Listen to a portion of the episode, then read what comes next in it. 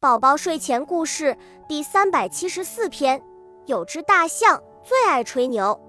一天，他对大家说：“哼哼，大家知道吗？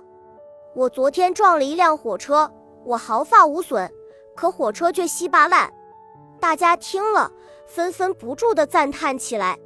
这时候，一只小猴子走了过来，他说：“大象呀，大象，你也太爱吹牛了。”你说的火车明明就是一辆玩具火车，大家听了小猴子的话，立刻明白了。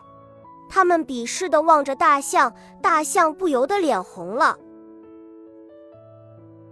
恭喜你又听完三集，欢迎点赞、留言、关注主播，主页有更多精彩内容。